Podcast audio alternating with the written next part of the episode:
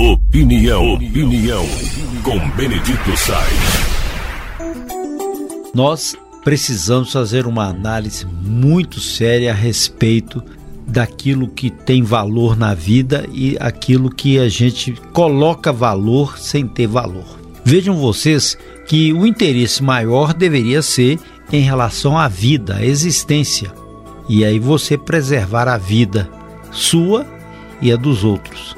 Mas a situação tem se transformado numa banalização completa e às vezes os interesses pessoais ficam mais fortes ou mesmo interesses coletivos onde há evidente a visão pecuniária, quer dizer, a visão do dinheiro, do poder. O poder serve para quê? É o poder pelo poder? Para que a pessoa passe pela história como um mandatário, como um construtor, como um realizador, ou que seja reconhecido assim, mesmo quando não é?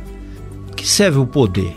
E quantos foram aqueles que se acharam e foram mesmo poderosos e hoje não tem mais nada e nem nome existe na lembrança? E o que eles fizeram na época poderia ser entendido como bom por eles, mas depois se transformou em caos?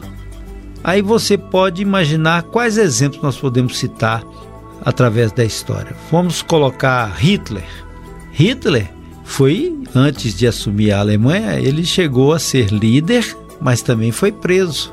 E depois foi a voz forte para conduzir o povo alemão que acreditava que aquele era o melhor caminho numa visão populista, de poder, de seleção e ao mesmo tempo acabou criando um genocídio, acabou criando um, uma visão separatista e também de domínio. Mussolini, Quantos foram os Quizares? Quantos foram os Júlios Césares mundo afora? Quantos foram? Quantos foram os impérios? E na atualidade, cada um cria o seu próprio império. E esse império, muitas vezes centrado na rede social ou numa rede de poder partidária ou não. Mas qual a contribuição individual e também coletiva todo esse universo faz para que a sociedade seja melhor? Qual é? O que, que tem sido feito? E a gente tem que entender que a vida é volátil mesmo, é passageira. Por exemplo, morreu Gal Costa no dia aquela comoção. Foi sepultado e vai ficar a música dela, a obra, mas vai caindo já no vazio. Erasmo Carlos, aquela comoção. Para quem está perto, quem é familiar, a proximidade vai garantindo a existência dessas pessoas e os registros históricos também. Com a morte agora do fundador e criador da canção nova, o Monsenhor Jonas, aí a gente pode fazer um raciocínio diferente, porque a obra que ele criou foi para manter uma mensagem eterna. E a mensagem bota o nome de sempre interno. O que é sempre interno? É que não tem início e não tem fim. É Deus. O restante não é sempre interno. Mas a mensagem dele vai manter o nome dele na história, principalmente porque ela é pacificadora.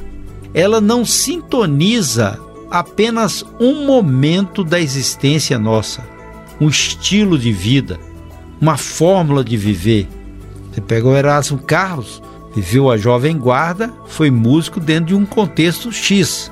A Gal Costa também.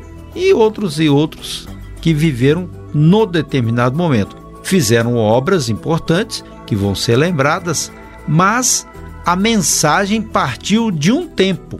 Então elas permaneceram naquele tempo e ganharam corpo em outros tempos. Mas a questão da mensagem do Monsenhor Jonas já foge desse quesito, porque ela é transformadora. Aí nós vamos imaginar na cabeça de todos nós. A mensagem do Monsenhor é transformadora para a sua vida? Ela vai modificar a sua vida e essa mensagem que indica que nós devemos pacificar, ela pode ser acolhida no seu coração? Ou você acha mais sensível à música da Gal Costa ou do Erasmo? que vai modificar o seu coração. É evidente que cada um tem o seu valor, cada um tem o seu peso. Mas muitas vezes, ou muitas das vezes, a gente dá valor naquilo que tem peso efêmero, passageiro, não é sempre interno, e deixamos de lado aquilo que é eterno ou deveria ser no coração das pessoas. Por isso que a sociedade está com muita dificuldade de separar espírito e matéria, porque ela desconhece o espírito e abraça a matéria. E a matéria, sendo mais forte, ficará como diriam os romanos, tangere, você vai tocar, e aquilo que é intangível. Talvez um exemplo diferente. Tomé tocou, acreditou. Madalena nem precisou tocar e acreditou. O que, que você vai escolher?